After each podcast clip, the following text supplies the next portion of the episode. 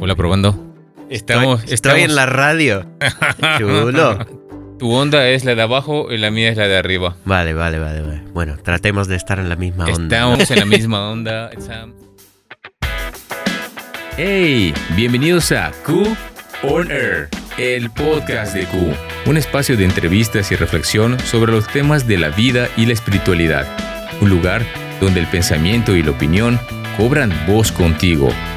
Yo soy Mau Carrillo y esto es Q On Air. La conversación es la expresión de nuestro modo de pensar. Seneca.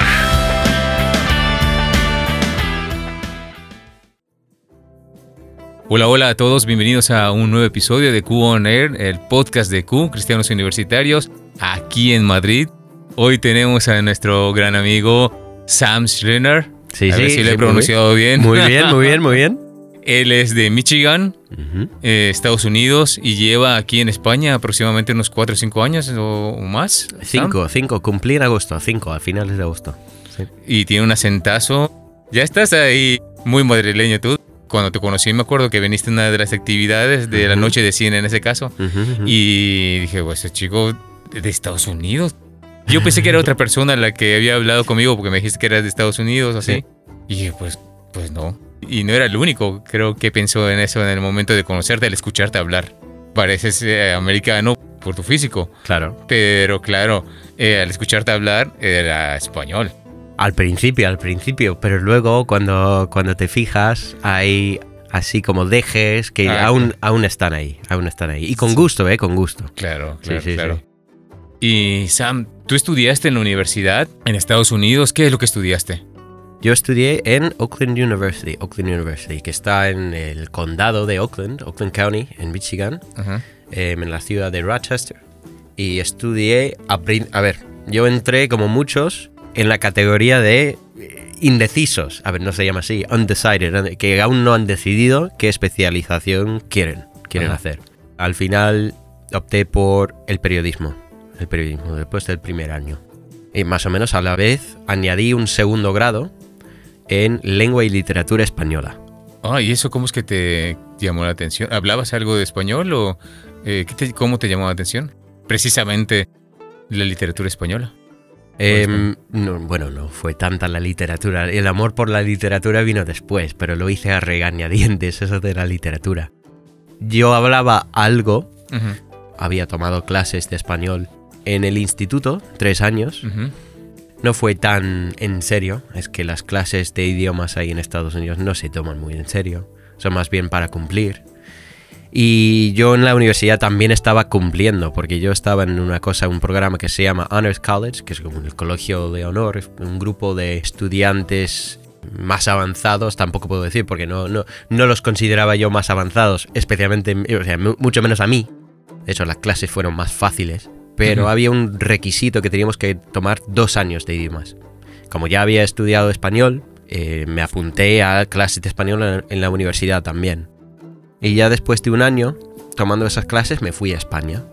Me enamoré del país y dije, me queda un poco em, de tiempo. Yo, yo, yo iba a terminar periodismo en dos años y medio, pero tenía una beca para cuatro años. Que cuatro años de educación gratis, porque yo tuve mucha suerte y fui a una universidad donde por mis notas en el examen de entrada me regalaron la educación Oh, qué bien. Y para ser Estados Unidos, un, un lujo. Y dije, pues voy a aprovechar ese tiempo que me sobra y voy a añadir otro grado en lengua y literatura española. Que ya me estaba, ya me había picado, ya quería un dominio total de ese idioma.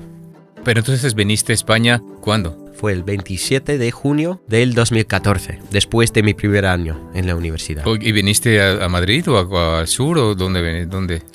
Me fui, mi destino fue Oviedo. Pero Y- claro, pasé por Madrid una noche en Madrid y ya me fui para Oviedo. Entonces Madrid es el primer lugar en España que conocí y he seguido aquí en, en alma y ahora en cuerpo el resto del tiempo. Y, Sam, y ese primer encuentro con España, ¿qué tal fue? Fue un enamoramiento muy tranquilo, con pasión, pero también amor a primera vista. Me sentí muy cómodo desde el primer momento. Me sentí en casa. Y eso es que no hablaba mucho. la primera vez que vine, en 2014, yo apenas podía hablar con la gente. Para preguntar dónde estaba el supermercado me costaba mucho, me ponía muy nervioso. Pero el hecho de estar ahí, estar en España, ver las alcantarillas y ver Ayuntamiento de Madrid, o Ayuntamiento de Barcelona, que también fui allí, o caminar por Oviedo, me sentía muy cómodo, muy en casa. La gente para mí era muy familiar. No sé, entendía, entendía a los españoles. Mm. Y ellos supongo que han entendido a mí. Igual un poco menos, pero Pero te han recibido bien. te- me han recibido muy bien. Bueno, la gente del norte siempre como eh, escuchábamos como que la gente del norte es un poquito más distante. Eso es lo que dicen.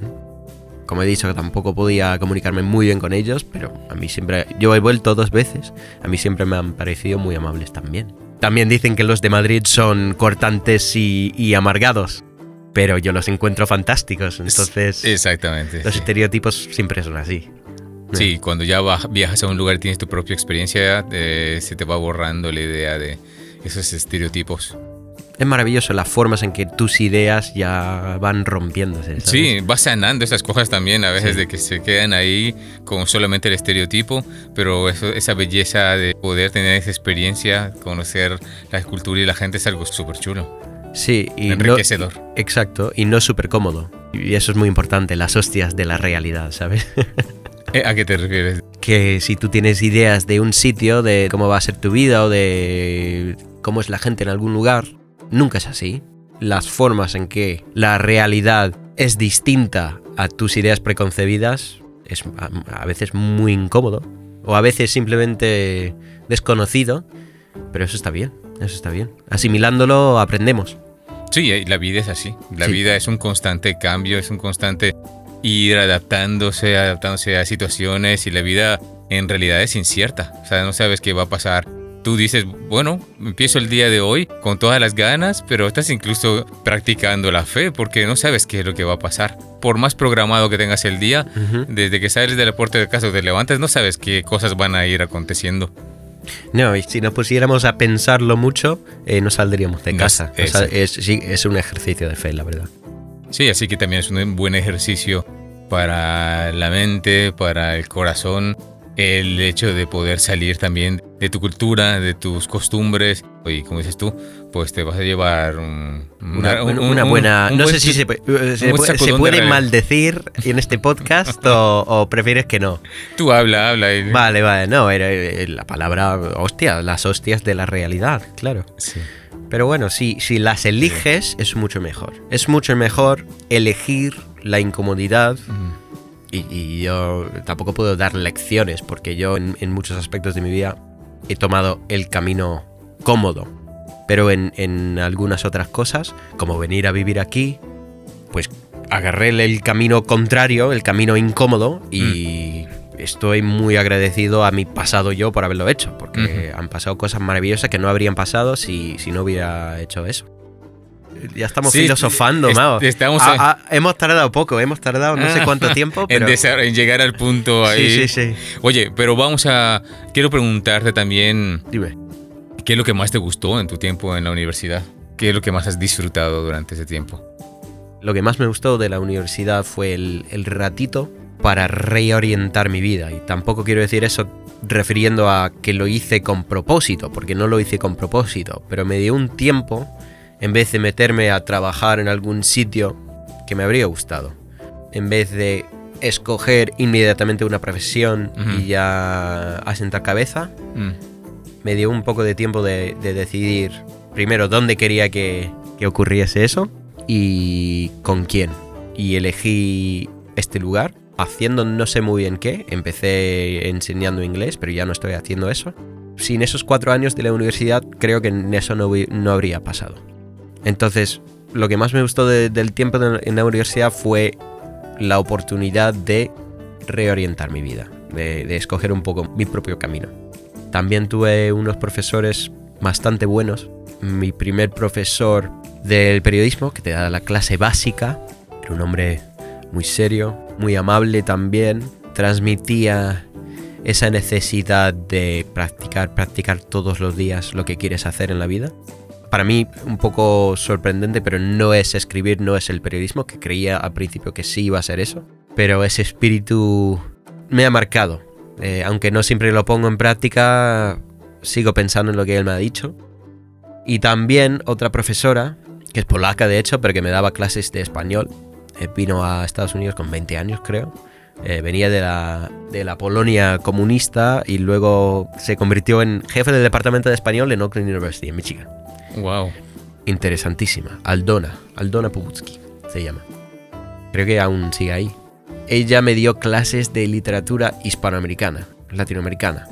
Fue una educación, no sé cómo podría decirlo, porque tampoco fue muy explícito lo que ella estaba queriendo decirnos en esas clases. Pero era simplemente, para mí, echarle huevos a lo que haces. ¿Utilizaba esa expresión? Sí. Muy español. No, no, no, no, no, no, no, no, porque ella no hablaba el español de España.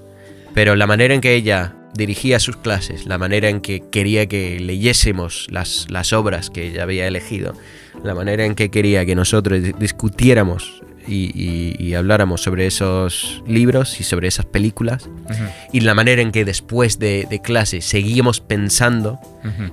en lo que había dicho ella, un compañero o nosotros mismos en esas sesiones, me ha marcado. Me ha Que, marcado. ref- que reflexionasen, que estuviesen Exacto, ahí. exacto. dándole- Y no es que adquirimos conocimiento que luego pusimos en práctica. O sea, yo eh, eh, leímos, eh, ¿cómo se llama? Las muertas de, no sé, un, un escritor eh, mexicano.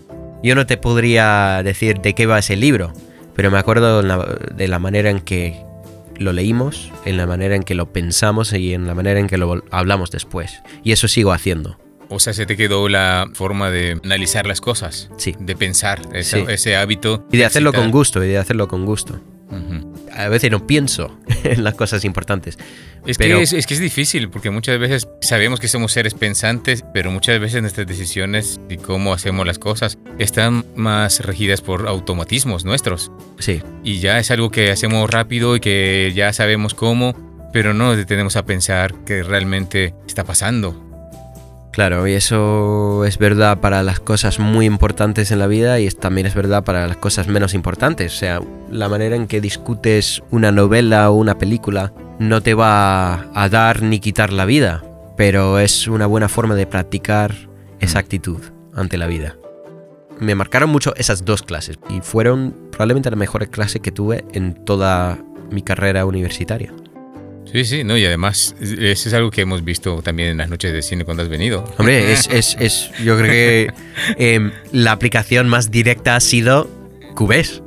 Ha sido Cubes. Sí, Sí, sí, sí. Las O noches sea, de cine. es un poco el mismo espíritu, ¿eh? El mismo espíritu.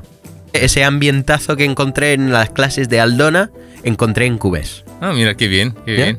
Eh, Qué bien. Habría que decírselo y hacer una entrevista. Mira, que sepas que aquí ha venido un alumno y ha seguido dando fruto. Lo Sí, que has sí, hecho, sí. eh, lo que has sembrado en su vida. Es muy bonito, ¿no? Eso, la capacidad que tenemos de influir a los demás y los profesores lo tienen ahí, los padres también pueden influir para bien o para mal. Y no, no es que estén intentándolo explícitamente. No creo que sea bien que vayamos por la vida intentando dar lecciones a los demás, Mm. pero es simplemente como vivimos, damos ejemplo y enseñamos y aprendemos. Sí, porque ahora se escucha mucho el tema de los influencers, por ejemplo, ¿no? De que influencers por las redes sociales y le damos mucho foco a eso, como sí, sí tienen obviamente un peso, pero también nosotros influimos. Claro. Como dices tú, o sea, no nos damos cuenta, pero estamos influyendo a otras personas, a la gente que está a nuestro alrededor Claro. y nos influyen también a nosotros otras personas. Y ahí tiene mucho que ver también eso que dices tú, o sea, cobra sentido esto de poder pensar también Ujú. qué tanto estoy influyendo, qué tanto me están influyendo a mí, porque las influencias están Sí, de sí, sí. personas, de circunstancias, de... Y siempre estamos influyendo, para bien o para mal, Eh. siempre, no lo podemos apagar, no Sí, hay no ningún interruptor así. no podemos no quiero, no quiero afectar a los otros seres humanos que tengo a, a mi alrededor. Simplemente de estoy teniendo un muy mal día, una mala semana, una mala racha, sí que afecta negativamente a los demás, pues me gustaría no hacerlo. Es que no hay ninguna forma fácil de hacerlo, Ya, porque siempre estás lanzando vibras, sí, sí, sí. las de para bien o para mal. Exactamente. sí, Pero sí. me gustaría que alguien inventara ese interruptor. Vendría muy bien a veces. Somos influencers todos. Exactamente, Eh. sí, sí. O sea que los influencers sí, sí tienen su peso, pero también nosotros tenemos nuestra responsabilidad también. O Tú sea, eres influencer. Wow, tú eres Yo- influencer. por el, por el podcast. Bueno, yo Por el podcast, por, el- por Q, por todo. ya. ¿Y tú también? No, sí. A, a veces le he pensado y digo, wow. O muchas veces creo que lo he pensado. Digo, lo que acabo de decir, ups. O lo que acabo. O sea, porque no tienes control y a veces no vas a estar siempre analizando lo que dices, lo que haces. Eres una persona, fluyes y así. Pero eh, a veces sí le he pensado, uf, me gustaría haber dicho o haber hecho esto para influir mejor en esta situación, porque sé que al menos yo cuando era jovencillo me di cuenta como hubieron personas que aunque no fueron directas conmigo o me dijeron algo directamente, sí que influyeron mi vida en su forma de pensar. Sí, Eh, sí, sí. En su forma en la que veía que trataban a los demás. Eh, sí, fue... Y no, no es que lo estuvieran intentando hacer, No, no, no. simplemente fue así. Exactamente. Y es así todos los días, para todos. Entonces tenemos que prestar atención en eso. Y lo que tú dices de, ay, me gustaría haber dicho algo distinto, que estés pensando eso, significa que te importa. Ya, y que puedes te mejorar. importa el afecto que tú tengas en, en los demás. Y Mm. eso está bien. Todos deberíamos prestar atención a eso. Sí, por lo menos eh, pensando en eso para ir mejorándolo o dándole luz a esa parte. Sí, sí, sí. Bueno, vamos a regresar a las preguntas. Me encanta estar hablando de los influencers también. Es muy buen tema. Sí, sí, sí. La segunda vez decidiste venir a España. La segunda vez fue en 2015 y era porque en el viaje de 2014 había conocido a una empresa de viajes australiana y me dijeron, oye, el próximo verano mándanos un correo y puedes venir a trabajar para nosotros. Entonces hice eso, aposté por un puesto ahí, hice prácticas eh, de comunicación en esa empresa en Barcelona durante tres meses, en Ah. 2015. En 2016 ese verano no fui porque estuve haciendo prácticas en un periódico en Michigan. Ahí es donde decidí que no quería ser periodista. porque había trabajado de periodista ya y no dije, no, no es para mí.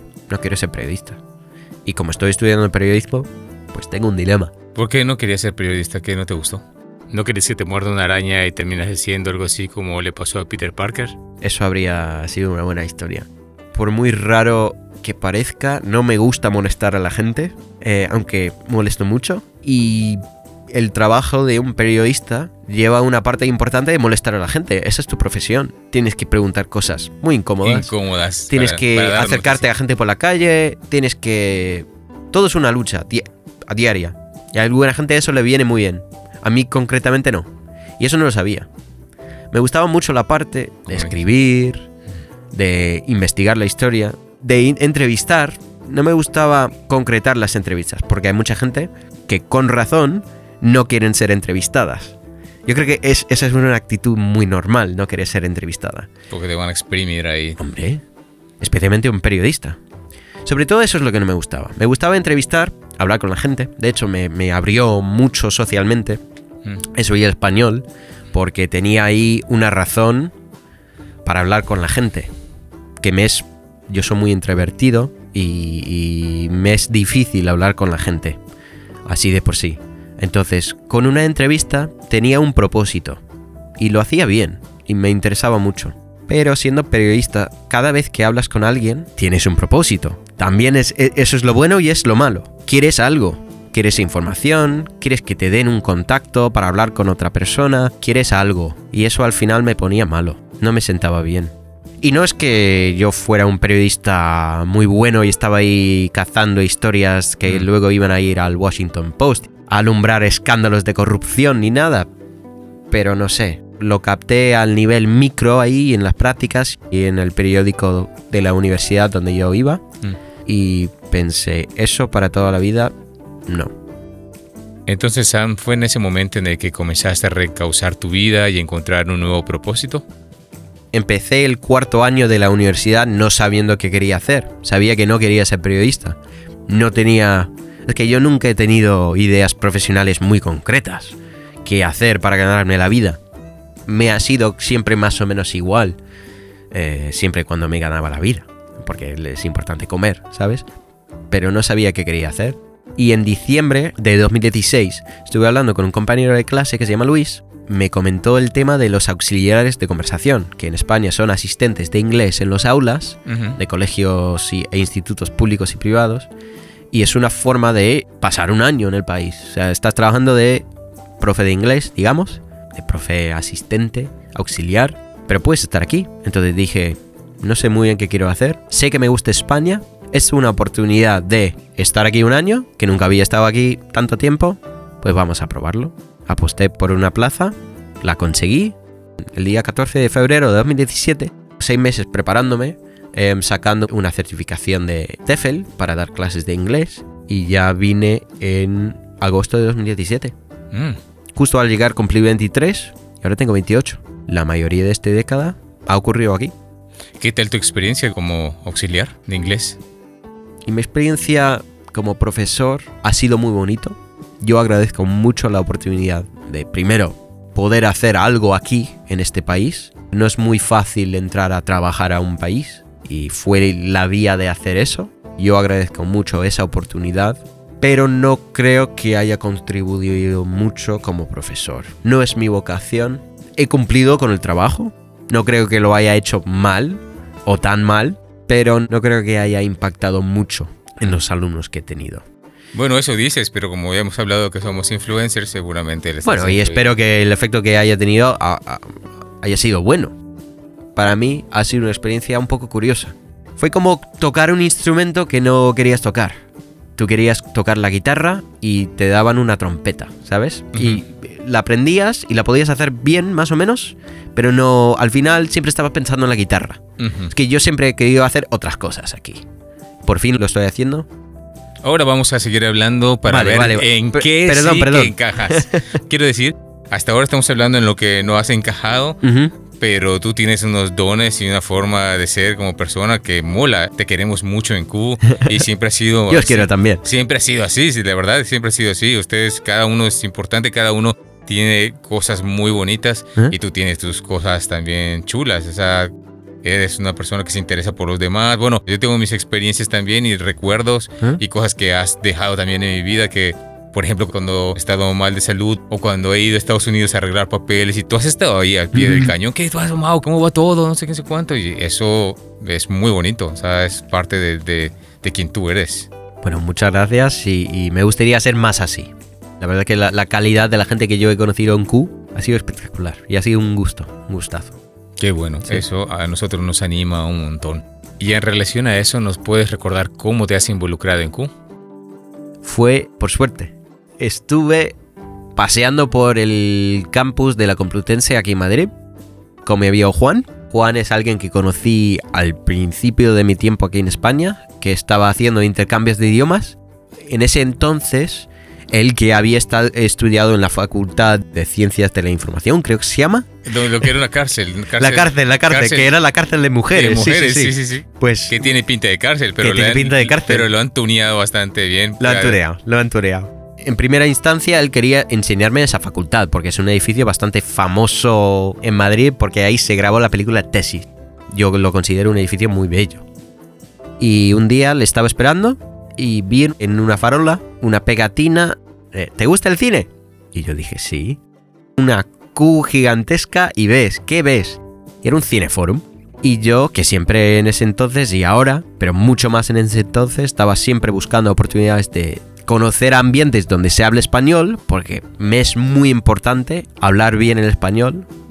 Pues yo dije, ok, me apunto, por lo menos lo pruebo. Y yo te mandé un WhatsApp y creo que te vi al día siguiente. Sí, creo que sí, el día siguiente. Sí, porque creo que vi ese papelito un miércoles o un martes y ya al día siguiente o después de dos días me presenté ahí en la estación de Quevedo, donde antes vivíais. Muy valiente, además, porque solo sin conocer a nadie. Además, que ya no lo estábamos haciendo en un lugar público, porque antes lo hacíamos en un lugar público, en Ajá. un pub. Y ahora ya era en nuestra casa, en el salón Ajá. de casa, proyectando la peli. Me podríais haber Eh. secuestrado perfectamente nadie habría conocido mi paradero, ¿eh? Eh. No, pero fue, fue chulísimo. Vimos la película Un hombre llamado Ove, que era una película sueca. Y al principio vi un portátil y era como, vamos a ver la película en el portátil, en serio.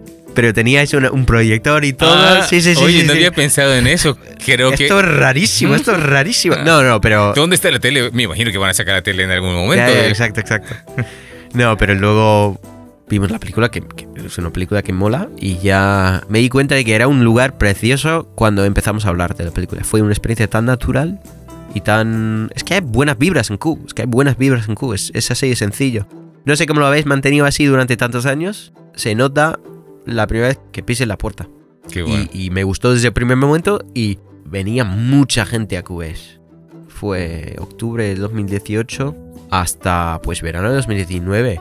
Yo fui todas las semanas. Y había mucha gente que iba todas las semanas a QS. llegaste Fue una parte muy especial en mi vida, un- esencial. Yo no la perdía para. Yo creo que perdí dos veces. Una porque estaba en la fiesta de Navidad de mi instituto. De Thanksgiving te lleg- llegaste a venir también, ¿no? Las fiestas de Thanksgiving.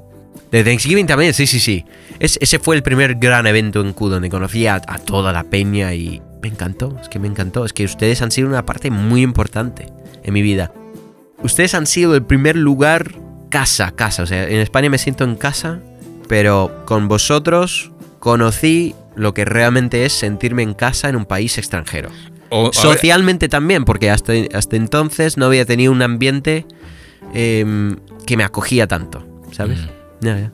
Perdón, ibas a No, preguntar algo. estamos entrando en el terreno de la pregunta que quería hacerte sobre qué es lo que te gusta de Q. Ajá. Podría definirlo con una frase. Q es bondad. No sé cómo decirlo, pero Q es bondad. Pero siempre, y empezando por ustedes, por Alba y Mao, siempre han sido personas que resonaban con los demás. Y eso no lo, no lo he encontrado en ninguna parte o lo he encontrado en muy pocas partes de mi vida.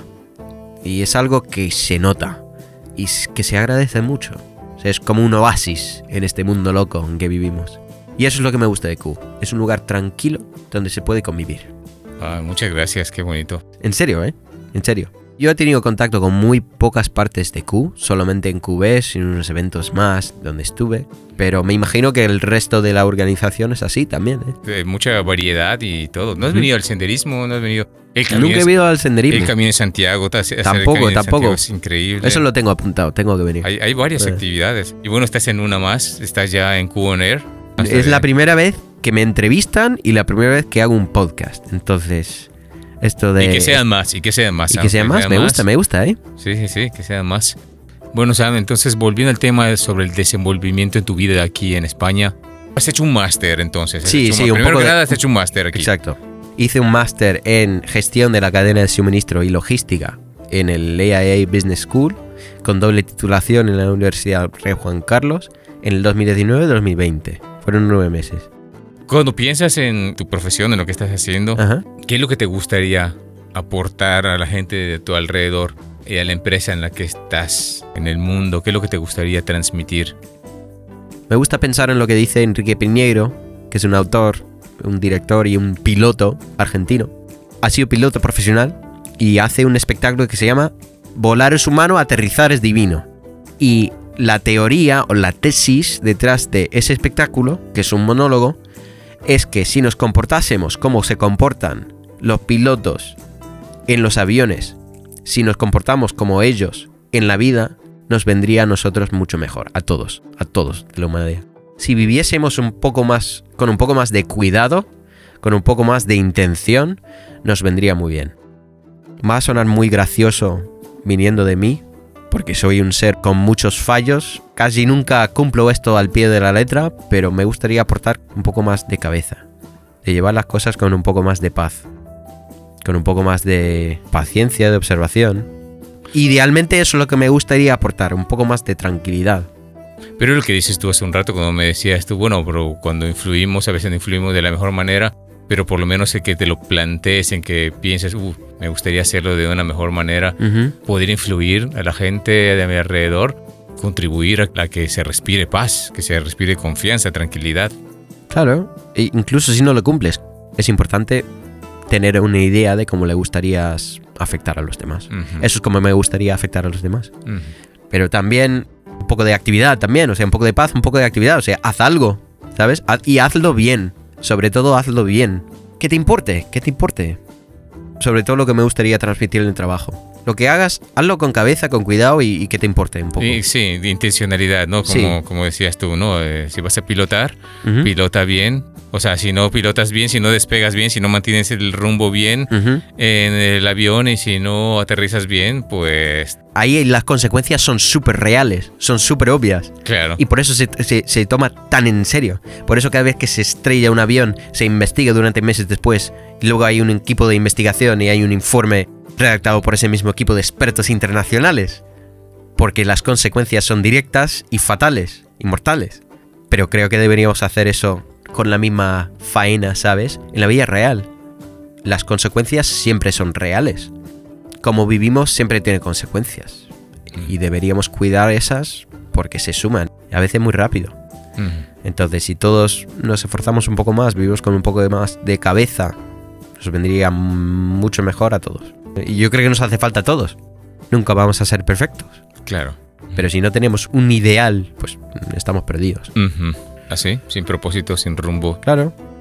Bueno, sabemos que te gusta mucho la literatura, la lectura, el cine y también la actuación, porque hemos visto alguna cosa actuada ahí por Instagram o alguna vez que has subido.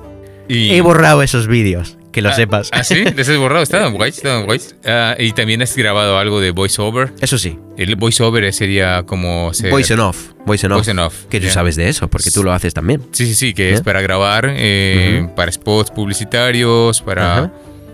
Y Mauricio tiene una voz que da envidia, ¿eh? Bueno, ¿A que sí? ¿A que sí? tu- tu voz también es muy chula, ¿eh? Por supuesto. Tenemos que hacer programas, ma- más programas de radio. Tenemos que hacer, sí, sí, Más- sí, tenemos que, que- que tener un programa de jazz por las noches. Qué guay, qué guay. Sí, sí, sí. Transmitiendo desde Madrid Eso. para ti. ¿Te da- ¿Os dais cuenta? ¿Os dais cuenta? Escucha esa voz. Escucha esa voz. Bienvenidos a Radio Q. Ajá, ajá, ajá. Tenemos con ustedes Siempre, siempre sintonizados. Siempre en buena onda. Ya, ya, ya. Onda Q. la onda que te trae de nuevo a casa. Está muy bien, está muy bien. Mont- montemos algo, montemos algo, vamos. ¿Eh? Ay, sería guay, sería guay. Entonces, ¿te gusta hacer voiceover? Y eh, hemos visto que has hecho algunas escenas de película de acción ahí rodando así como... De acción. de- Ojalá, ¿eh? Ojalá, ojalá. ¿Qué es lo que te gusta de ese mundo de, de la literatura, de las obras? Tampoco leo tanto, ¿eh? Que cuando tú dices que me gusta mucho la literatura, es verdad, pero... Pues es que, que desde que te hemos conocido siempre tenías un libro. Estoy leyendo este libro, no sé cuánto, estoy leyendo no sé cuánto, siempre tenías un libro. Eso es cuando tenía tiempo. Ahora no, no leo tanto, me gustaría hacerlo más, pero la lectura es algo que hago para mí. También es una muy buena forma de aprender idiomas, ¿eh? Es lo- la mejor forma. Yo he aprendido más de libros, novelas en español que de las clases que tomé en la universidad. Y así se aprende. O sea, Sí, aprendes un montón de cultura, de muchas cosas. porque es algo que haces tú. Una vez escuché esto. No se enseña, se aprende.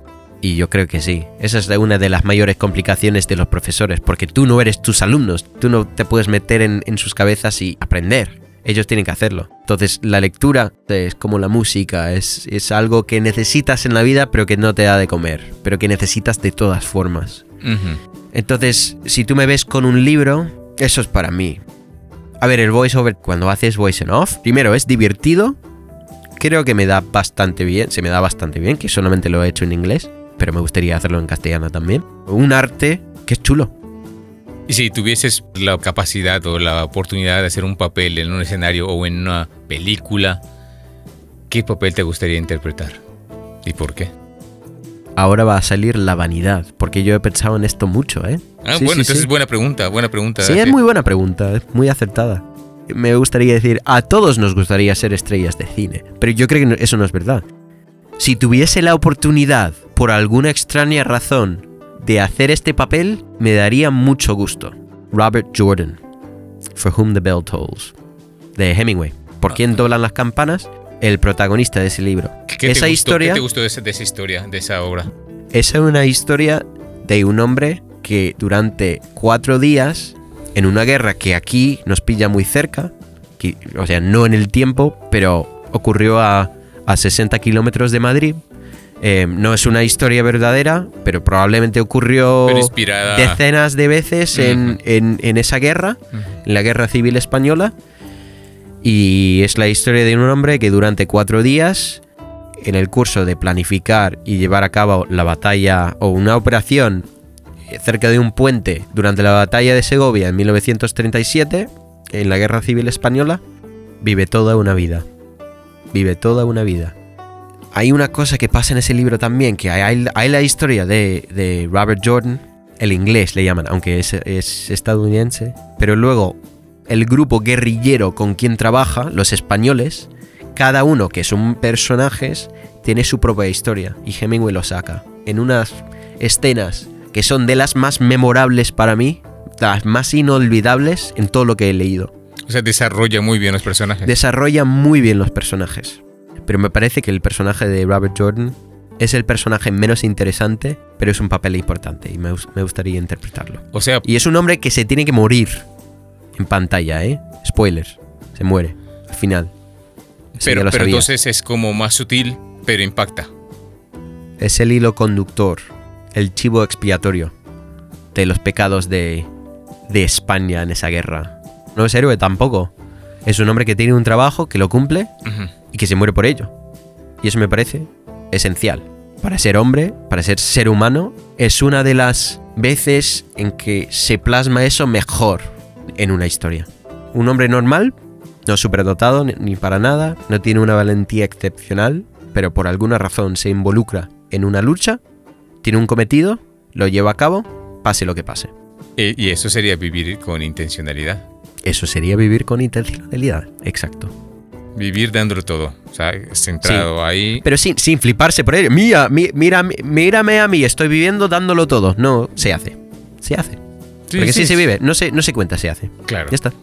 Bueno, y si lo pensamos, realmente, creo que todos, en un sentido, vivimos un personaje.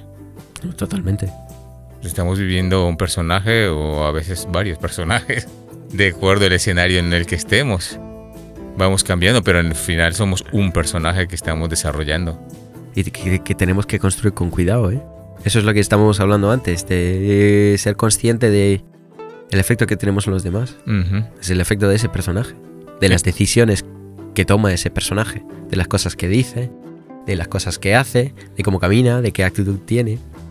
De cuando sonríe y cuando no. De cuando se ríe y cuando no. De cuando llora. De cuando ignora. De cuando... Todo. Y que todo tiene un impacto, como también Todo. has dicho tú, tiene, al final tiene un impacto para los demás, para uno mismo y para los demás. Tarde o temprano va a tener un impacto. Y a veces más tarde, cuando no te lo esperas. Te viene, Eso la- es lo jodido. te viene la sorpresa. Aquí están los resultados de lo que pero ¿qué estaba haciendo? ¿Cuándo hice este examen? Joder. Ay, madre mía. Ah, Vale. Y así es como llegar una multa por correo. Es como. Esa infracción de tráfico lo hice hace tres semanas. Como que se te ha acordado, ¿sabes? Como Y- es que se- eh, te acuerdas. Eh, me Pero la vida no olvida, ¿eh? La vida no, no olvida. Que está bien, pero es jodido. Sí, es, es parte de, es parte de. Que Yo creo que también ese tipo de cosas nos hacen pensar, te hace reflexionar en lo que no estás reparando de, de tu vida, de ti mismo, de lo que estás construyendo. Claro. eh, Las hostias eh, de la realidad. Ese, ese ladrillo que podías haber puesto en lo que estás construyendo de tu vida, que pensabas, "Eh, eh, hoy no me apetece, no realmente no hace falta, el edificio va a estar bien, ¿no? Y que luego un ladrillo no puedes no ponerlo, ¿sabes? Claro, y luego se empieza a tambalear la estructura de nuestra vida y nos preguntamos por qué en ciertas circunstancias, ¿no? Y que debimos haber prestado atención y modificado en su momento. Pero a ver, Sam, hablando de este tema que está reinando en nuestro episodio de hoy, del tema de las influencias, ¿cómo crees que te han influido tus papás? ¿Qué- ¿Qué cosas son las que admiras de ellos? A ver, esto es muy fácil. Te voy a decir algo en concreto de mi papá, algo en concreto de mi mamá, pero en general, ahora, en mi forma de ser, el hecho de que ellos son muy buenas personas, desde que yo tengo recuerdos, siempre he notado una bondad en ellos, como la bondad que he notado en Q, han sido personas geniales, que se nota, se nota. Entonces, convivir con eso te marca para siempre. Aunque no terminas siendo bueno, o sea, no, me estoy llamando bueno ni malo, pero eso siempre te marca yo haber conocido eso de, de niño y siguen juntos, que no hay muchos padres que sigan juntos, ¿sabes? Han tenido un matrimonio que funciona, han sido buenos padres, su forma de ser la he emulado eh, durante toda mi vida. Hay cosas que digo, hay actitudes que tengo, aspectos de mi personalidad que vienen directamente de ellos. Es un tributo a ellos y siempre lo va a ser, porque si no la habría descartado ya. Si no me hubiera gustado como ellos son, no diría cosas que ellos dicen, no pensaría cosas que ellos dicen pero sí que las pienso, sí que las digo, sí que las siento. Y eso es porque me gustan ellos. En concreto, podría decir la constancia de mi padre y el corazón de mi madre. La constancia de mi padre, mi padre siempre ha sido un tío trabajador, tranquilo, bueno, amable, y no es perfecto para nada, pero siempre ha estado ahí. Cuando le conoces, es simplemente una presencia muy buena en la vida. Y, y yo quiero ser como él. Entonces, si puedo ser un poco más así en la vida, lo voy a intentar. Todos hemos tenido esos momentos donde estamos diciendo algo o caminando de cierta forma o pensando algo y pensamos, Uy, mi papá. mi papá, wow, hola, ¿qué tal? Y para mí ese- esos momentos no son desagradables, son muy bienvenidos. Hay gente que no puede decir eso y yo me considero muy afortunado de poder seguir teniendo ese respeto y ese aprecio por mis padres. Yo creo que siempre apreciamos a nuestros padres, eh, salvo en, muy pocas excepciones. Pero no todo el mundo puede decir que que qué chulo que he tenido esos padres. Yo respeto mucho a la gente que no ha tenido eso bueno en su vida, especialmente desde pequeño, y, y que han seguido adelante y que han sido. que se han hecho buenas personas. Eso no es algo que nunca podré decir yo, de que yo he superado esto de la infancia de tener un padre que se emborrachaba, que se fue con otra mujer, que... Me alegro de no poder decir eso. Mm. Pero yo respeto mucho a la gente que supera esas situaciones. O incluso padres que están ahí o, o familias que están ahí financieramente y presencialmente, pero emocionalmente no. Y personas que también, por ejemplo, están en situaciones así y que desarrollan un corazón compasivo para incluso para sus padres. Sí, sí, sí, sí. Que Eso es otro nivel. Es un nivel increíble. O sea, ya es un respeto que uno desarrolla por esas personas. Una admiración porque una cosa es que puedas soportar y otra cosa es que encima tengas compasión por tus padres con sus defectos y que los ames y que incluso les ayudes. Claro, la gente que te ha herido, que te ha hecho daño, perdonarles. Además, un daño, un daño profundo. Sí. Perdonar eso es muy especial. Pero me imagino que es muy difícil, que requiere un compromiso con la vida, digamos, en confiar que la vida es buena, que, que flipas. Simplemente es algo que no saldría natural y que es el resultado de, de un desarrollo personal impresionante. Eh, si hay un toque ahí de sobrenaturalidad muy importante en algo así. Sí, sí, que algo puedas- que no se ve que no, que no cuadra a primera vista.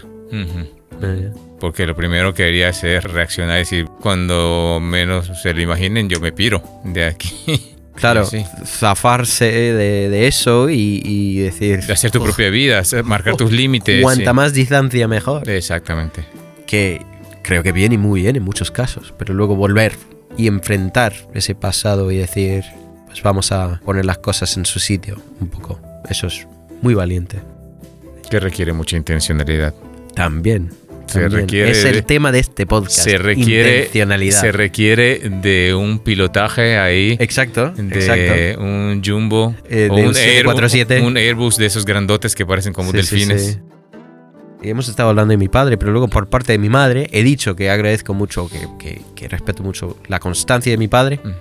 y el corazón de mi madre. El corazón, porque mi madre es una persona, sí, ella avanza con el corazón, primero. Es el primer arma que desenvaina, di- di- digamos. Eh, Tiene mucha empatía. tiene mucha empatía, es un ser muy coherente con lo que cree bueno para los demás y esa es su prioridad. Es muy compasiva, siempre ha velado por el bienestar de la familia, por su bienestar emocional también, por el nuestro. Es que le importamos, le importa la vida, le importan los demás y eso le ha causado muchos agravios, pero muchos, muchos, pero ella sigue así porque es así. Ella tiene muy buenas prioridades en la vida. Entonces, me gustaría pensar que he salido un poco así, que a expensas de muchas otras cosas velo por el, el corazón, digamos. No me creo ni de lejos tan buena como ella, pero me gustaría ser más así. Entonces, esos dos aspectos me han marcado bastante y admiro muchísimo. Sí, sí, sí. Qué bonito. La verdad que he tenido una suerte, tío. Oye, Sam, para ti, ¿qué ha sido o qué es la espiritualidad? en cualquier momento de mi vida. Puede ser cuando lo estoy pasando bien, puede ser cuando lo estoy pasando mal, puede ser cuando estoy trabajando, cu- cuando estoy en casa, cuando estoy comiendo, cuando estoy haciendo ejercicio o incluso cuando estoy dormido. Pienso muchas veces, ¿y eso es todo? No hay algo más en esta experiencia que estoy teniendo, porque soy consciente, entonces sé lo que me está pasando. Sé que estoy aquí haciendo esta entrevista contigo. Pero se me ocurre pensar, ¿y por qué me doy cuenta de eso? ¿Y por qué lo recuerdo? ¿Por qué, por qué sería necesario que una bolsa de carne y sesos y sangre estuviera consciente de lo que está haciendo? ¿Por qué? Me imagino que un lagarto no lo es. Me imagino que una ola en el océano no lo es. Una roca no. Pero nosotros sí. ¿Por qué me importa lo que me está pasando? ¿Por qué no me da igual? ¿Por qué, me doy cuenta de ciertas cosas? Si al final me voy a morir, ¿por qué me importaría? Pero me gustaría pensar que haya algo más interesante detrás de nuestras vidas. Y esa es una respuesta muy enrevesada a tu pregunta, que es ¿qué ha significado para ti la espiritualidad? Igual no me ha significado mucho, pero sí que me ha supuesto muchas cosas, la espiritualidad. Me ha supuesto muchos problemas, muchos dolores de cabeza, mucho, mucho aburrimiento, mucho, em, mucho no saber. Entonces, y si entramos en el tema de Dios, supongo que es lo mismo. Porque no, no soy creyente, ni soy ateo. Es que simplemente no... No, eh, me supera, me supera todo la espiritualidad supongo que sería eso, lo que me supera. Pero, ¿por qué es que, te ha dado con mucho dolor de cabeza? El ser consciente de que hay algo más y no poder experimentarlo. O no señalarlo con el dedo. Saber que estamos teniendo esta entrevista, estamos hablando incluso de estas mismas cosas, pero hay un 99% o una infinidad de cosas que desconozco. Incluso a mí me criaron católico. Me gusta Q, que es un grupo cristiano. El grupo al que yo iba, que es el Cineforum, igual no es el más espiritual de todos. No tengo una ideología muy definida con eso. O sea, no me, no me importaría desviarme o cambiar en ese sentido. Pero no sé, es que siempre ha sido una cosa que me ha superado. Que me ha causado sobre todo mucha curiosidad. Supongo que en algún momento lo sabré. Sí. no sé. No sé si a eso te referías con la pregunta. No, sí, sí, sí, eso. Porque me he ido, he cogido la, pregunta y, la he llevado a mi terreno. Sí, lo que estaba en mi cabeza. No, no, no, es que no hemos hablado, creo que nunca habíamos hablado del tema de la espiritualidad y qué significaba para ti y también qué es Dios para ti. Me imagino que, que, hemos tocado el tema algunas veces, pero no, no tan directamente. No tan directamente, sí, sí, sí. Oh, mira qué chulo. Qué curioso es que se nos ha, se nos ha acabado, eh, apagado la pantalla del ordenador y ahora está en la pantalla del televisor, las pistas de audio. Y estamos viendo nuestra voz en tiempo real. Y da mucho gusto. En rojo y blanco. En, rojo y blanco, sí, sí, sí. Oye, Sammy, cuando escuchas la palabra Dios, ¿qué te hace pensar? ¿Qué te hace sentir? Para mí se refiere a la palabra Dios, la palabra God en inglés. Cuando la escuchaba de niño, eh, era un concepto que estaba ahí, digamos, pero ajeno, nunca me identificaba mucho con ello. Tampoco identificarse con Dios, como, pero, o sea, vivirlo, no, nunca lo he vivido. A mí me gusta mucho lo que me dijo un amigo, Fran, gallego, y hablaba de su abuela, su, su abuela galleguiña, y voy a intentar imitar el acento, y perdonadme. Su abuelo decía, Francisquinho, eh, Dios nunca lo va a saber. Dios, Dios nunca lo va a saber. Pero lo que pasa con Dios es que lleva un perfume muy bueno. Y cuando pasa, lo vas a oler. A mí me gusta eso. Eso lo puedo entender. Me, lo lleva a, tierra, me lo baja a tierra el concepto de Dios. Pero no creo que en esta vida vaya a entender o conocer completamente ese tema. Porque mentalmente... Es que he pensado en esto mucho. ¿Últimamente? Eh, sí, últimamente en el concepto de Dios. Si se me presentara en la puerta un día, ¿qué me pasaría? Y yo soy completamente abierto a esa posibilidad. No me causa ninguna vergüenza decirlo, no me causa ningún temor, ni me causa orgullo decirlo. Sé que hay algo más allá. No sé muy bien lo que es. Creo que me voy a enterar algún día. Sobre Cristo, ¿qué piensas? ¿Qué te transmite? Porque una cosa es el escuchar de Dios, saber de Dios, pero ahora más específicamente Cristo. No somos una familia muy creyente. Mis padres nos llevaban a la iglesia, pero la espiritualidad nunca la vivimos muy fuertemente. En, no fue una parte importante, un- una parte importante de mi crianza, quiero decir. Entonces, el concepto de Cristo no te lo podría decir concretamente. Porque hay una cosa que es la relación con Dios, eh, de la que habla la gente re- creyente, la gente religiosa, que puedo entender más o menos bien. Pero lo de la relación con Cristo no. Cristo para mí, cuando se dice Cristo, pienso en un ideal, en una muy buena historia también, en lo que todos deberíamos, en- en teoría, aspirar a ser. Pero eh, todo ese mundo, todo ese concepto me es bastante ajeno. O sea, lo tienes como una persona ejemplar. Supongo, porque tampoco tengo mucho criterio para comentarlo, pero sería el ideal de la cultura occidental, de nuestra cultura, ¿no? O sea, sería el ejemplo máximo de lo que podría ser un ser humano. Eso en sí es muy valioso.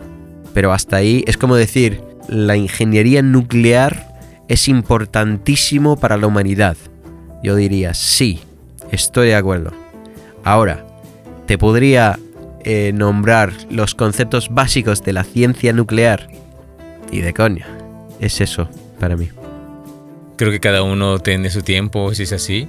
Cada uno tiene su tiempo, su momento. Es bonito ver también cómo es difícil escapar a esas preguntas. ¿Qué pasa? ¿Qué hay más allá de esto? ¿Qué más hay? ¿Esto es todo? ¿Y qué piensas tú sobre esas preguntas, Sam? ¿Cómo las gestionas o cómo crees que las gestionamos? Esas preguntas se pueden, a ver, son inevitables, pero puedes intentar evitarlas.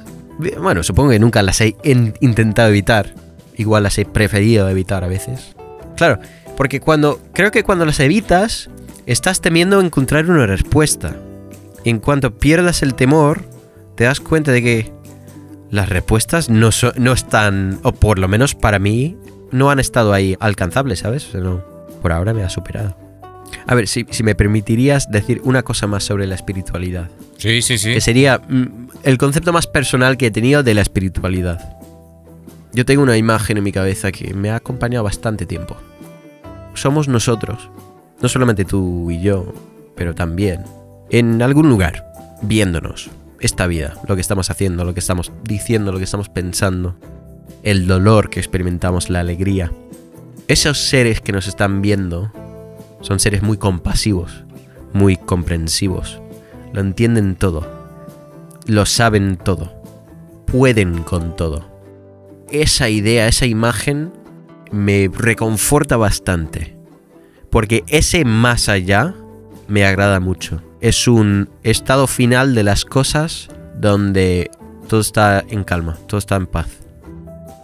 Si tuviera que elegir un concepto espiritual mío con el que dirigir mi vida, sería ese de que el estado final de las cosas va a ser lo que va a ser y va a ser bueno. Porque si no, ¿para qué estar aquí? ¿Para qué? Y si no tenemos esa elección entre esto o nada y el esto es una mierda, entonces tampoco importa. Porque no tenemos elección. Creo que he dicho todo lo que puedo de la espiritualidad. Uy, me parece un punto de vista muy honesto. No quiero alargarme mucho, pero alárgate, alárgate. pero- da mucho gusto hablar contigo. igualmente, Sam, pero hay algo trascendente y hay algo que se produce independientemente de todo, como lo hablábamos, de la misericordia, del amor de las personas que a pesar de malos pronósticos o malas circunstancias, hay cosas que mantienen el orden a pesar de que las cosas pueden ser caóticas, que todavía hay esperanza y Que no nos volvamos locos todos ahora mismo, que sería lo lógico. que sería lo lógico, exactamente. A pesar de toda la porquería que pudiésemos ver, en la historia de la humanidad y en los periódicos actualmente, en las noticias, a pesar de eso, sigue habiendo algo. Como si fuese una magia que sigue haciendo que la humanidad, a pesar de todo, siga en el fondo de su corazón anhelando algo, queriendo paz, armonía, Claro. como un método de supervivencia, pero también hay algo más ahí, está el amor. No se pierde, no mengua. Y tiramos para adelante, queremos sobrevivir, pero si nos fijamos bien, permanece esa inquietud, permanece esa necesidad de algo más. Me gusta la explicación de método de supervivencia porque tiene sentido, pero también ¿para qué sobrevivir? Esa es la pregunta lógica después de ¿por qué haces esto? Para sobrevivir. Sí, pero, pero ¿para qué? ¿por qué seguir respirando? Yo creo que por algo. Sí. No sé muy bien qué, pero bueno. Sí, yo creo que si tuviésemos un propósito cada uno en esta vida, me atrevería a decir que es descubrir ese algo, cuál es el sentido que tiene nuestra vida en esta experiencia, por qué, para qué estamos aquí, aparte de sobrevivir y disfrutar lo que podamos. Y creo que es una pena no el no tener una respuesta todavía, o no tenerla suficientemente clara, sin evadir esa inquietud por descubrir y saber esa razón última por la cual existimos y por la cual experimentamos todo lo que nos toca vivir. Claro. Pues vamos a terminar. Bueno. Sam, te agradezco un montón tu visita. Yo a ti, Mao. Por el Me lo he tiempo. pasado riquísimo. Ha sido muy guay, tenemos que repetirlo. Seguramente profundizaremos aún más. Eh, ha sido muy chulo y te agradezco por tu participación en Q, por tu amistad y por estar pendiente en los momentos de frenesí en nuestra vida, de incertidumbre, por estar ahí y te agradezco mucho. Para eso estamos, hombre. Yo siempre agradezco el tiempo que pueda pasar contigo, con Alba, con Q, como esta entrevista. Entonces, ha sido un gusto, ¿eh? Muchas gracias, muchas gracias. Muy bien, pues Hey. hasta luego chicos, muchas gracias por estar con nosotros y nos seguimos viendo, escuchando en las actividades de Q y en el podcast de Q. Chao. Chao, chao. Estás escuchando. Estás escuchando Q on Air, el podcast de Q. Eso no lo he entendido bien. ¿Qué tal si lo Hostia, Siri. Yo no lo tengo activado, yo no sé por qué suena, tengo que buscar la manera. Pero Siri con la sabiduría, escuchándonos y... ¿Y pero qué dices, hombre? Vaya, esto no lo he entendido bien. Bueno, ni yo tampoco. Siri, Siri, espera 10 años y seguro que le entiendes, ¿eh? Es- y ya, ya nos habrá su- superado a todos. Tiene que evolucionar tu Exacto, exacto, inteligencia exacto. artificial.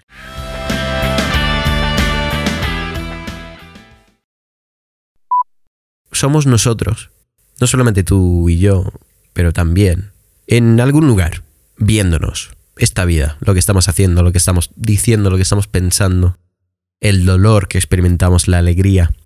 Esos seres que nos están viendo son seres muy compasivos, muy comprensivos, lo entienden todo, lo saben todo, pueden con todo. Esa idea, esa imagen me reconforta bastante, porque ese más allá me agrada mucho. Es un estado final de las cosas donde todo está en calma, todo está en paz. Cristo para mí, cuando se dice Cristo, pienso en un ideal, en una muy buena historia también, en lo que todos deberíamos, en teoría, aspirar a ser. Tampoco tengo mucho criterio para comentarlo, pero sería el ejemplo máximo de lo que podría ser un ser humano. Nunca vamos a ser perfectos, pero si no tenemos un ideal, pues mm, estamos perdidos. No se angustien ustedes. Crean en Dios y crean también en mí. En la casa de mi Padre hay muchos lugares donde vivir. Si no fuera así, yo no les hubiera dicho que voy a prepararles un lugar. Y después de irme y de prepararles un lugar, vendré otra vez para llevarlos conmigo, para que ustedes estén en el mismo lugar donde yo voy a estar. El que recibe, el que cree mi palabra y la obedece, demuestra que de verdad me ama. Y mi Padre amará al que me ama, y yo también lo amaré, y me mostraré a Él. Yo y el Padre, uno somos. Jesucristo, Evangelio del Apóstol Juan.